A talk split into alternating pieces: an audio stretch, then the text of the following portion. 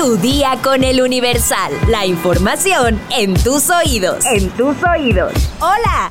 Hoy es martes 8 de agosto de 2023. ¿Qué tal va su actitud en esta semana? Si no es la mejor, no te preocupes, ya falta menos para que sea viernes. Mi nombre es Karen Vázquez y esta semana, en ausencia de la voz misteriosa de este podcast, te estaré llevando las noticias más relevantes para que inicies tu día bien informado. En sus marcas, ¿listos? ¡Arrancamos! Metrópoli. Ante la desaparición este fin de semana del empresario Íñigo Arena Saiz, de 41 años, visto por última vez al salir del club nocturno República en Polanco, el presidente Andrés Manuel López Obrador confirmó la mañana de lunes que fue encontrado sin vida. El cuerpo de Íñigo fue hallado sin indicios de violencia en un bar de Naucalpan, es decir, sin heridas de bala o de arma blanca ni golpes, señalaron fuentes de la Fiscalía General de Justicia del Estado de México. Según la información que la alcaldía Miguel Hidalgo proporcionó a las autoridades de investigación, Íñigo Arenas salió por su propio pie aproximadamente a las 2.50 de la madrugada de la República, ubicado en Avenida Presidente Mazarik. Luego se dirigió a las calles de La Fontaine y Emilio Castellar a comer unos tacos en un puesto semifijo, donde se le vio hasta las 3.18 de la madrugada. Hasta ese momento fue captado en los videos de vigilancia de la demarcación. Se desconoce con quién o cómo llegó al Black Royce, ubicado en Periférico Norte 460, casi esquina con la avenida Primero de Mayo en Naucalpan de Juárez, Estado de México, donde fue encontrado sin vida, por lo que las indagatorias de la Fiscalía, tanto de la ciudad como del Estado de México, continúan. El cuerpo sin vida fue reportado la madrugada del domingo 6 de agosto, por lo que personal de la Fiscalía mexiquense se presentó al bar y como parte de las investigaciones, el Ministerio Público ordenó el aseguramiento y le puso sellos a los accesos del inmueble. Nación.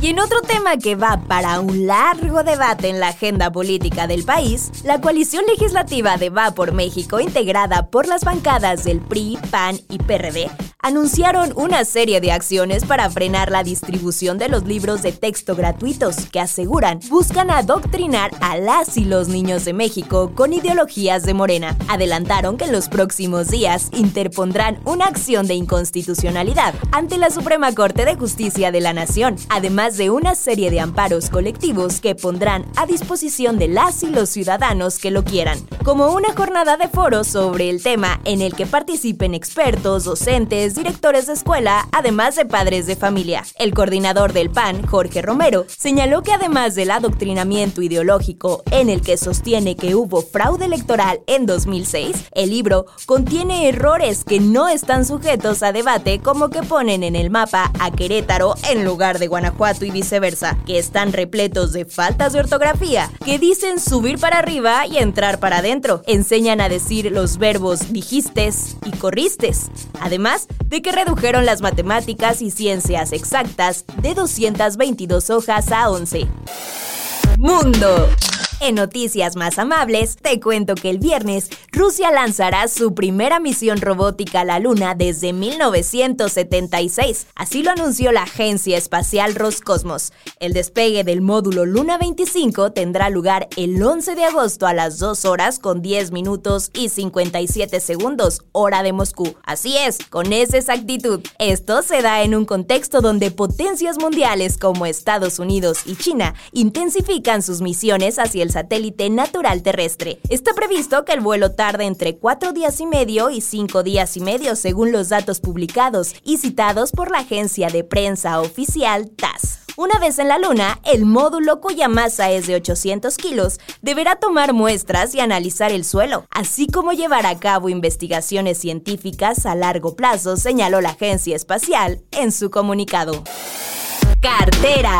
Pese a los esfuerzos de inversión pública que ha realizado Petróleos Mexicanos en el Sistema Nacional de Refinación, la paraestatal está lejos de cumplir las metas del gobierno federal, tanto la de autosuficiencia de combustibles como de procesamiento de petrolíferos en 2023, de acuerdo con cifras de la petrolera. De enero a junio de este año, las refinerías que conforman este sistema, que son la de Salina Cruz, Cadereyta, Madero, Salamanca, Minatitlán y Tula, procesaron un un promedio de 830 mil barriles diarios de crudo, una diferencia de 370 mil barriles respecto a la promesa de la Secretaría de Energía. Fue el 16 de marzo pasado cuando la titular de la CNE, Rocío Nale, aseguró que el compromiso era procesar este año 1.200.000 barriles por parte del Sistema Nacional de Refinación, de tal manera que sumando la producción de Deer Park, más la entrada en operación de la refinería Olmeca, se llegaría a la autosuficiencia en 2024. Además, expuso que la demanda estimada diaria de combustible para 2023 es de 1.343.000 barriles,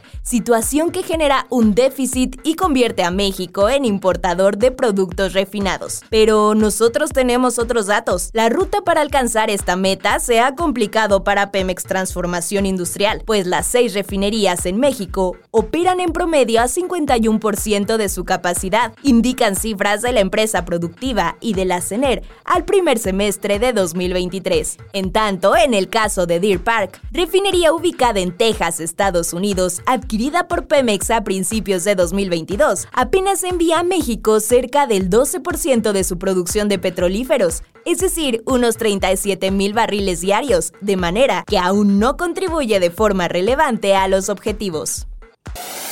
Estados. El diputado electo por el Partido del Trabajo, el empresario Antonio Flores Guerra, andaba muy dadivoso y compartió un video en redes sociales donde reparte billetes de 500 pesos a niños, niñas y mujeres.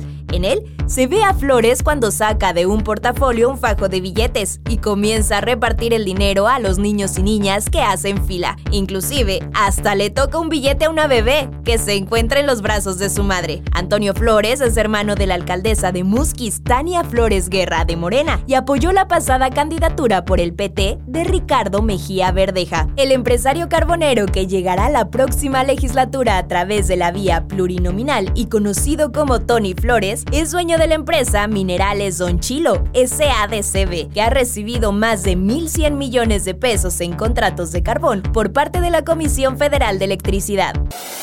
Espectáculos. La tarde de este martes encendieron las alarmas en el mundo de la música, luego de que circulara la noticia de que el cantante José Luis Perales había muerto a los 78 años a causa de un accidente cardiovascular. Pero afortunadamente a través de sus redes sociales el cantante salió a desmentirlo y lo vimos vivito y coleando. De acuerdo con información de varios medios nacionales e internacionales, el español habría sufrido un infarto fulminante que terminó por apagar su vida, y aunque no se tenía mayor detalle, la noticia causó de inmediato un gran revuelo entre el público. Después de que estas versiones se hicieran virales, el intérprete de un velero llamado Libertad rompió el silencio y aseguró que desde hace algunos días se encuentra en Londres, pasando unas maravillosas vacaciones con su familia. De repente nos encontramos con que alguien, mm, pues de muy mala idea, eh, pues ha dicho que me he muerto.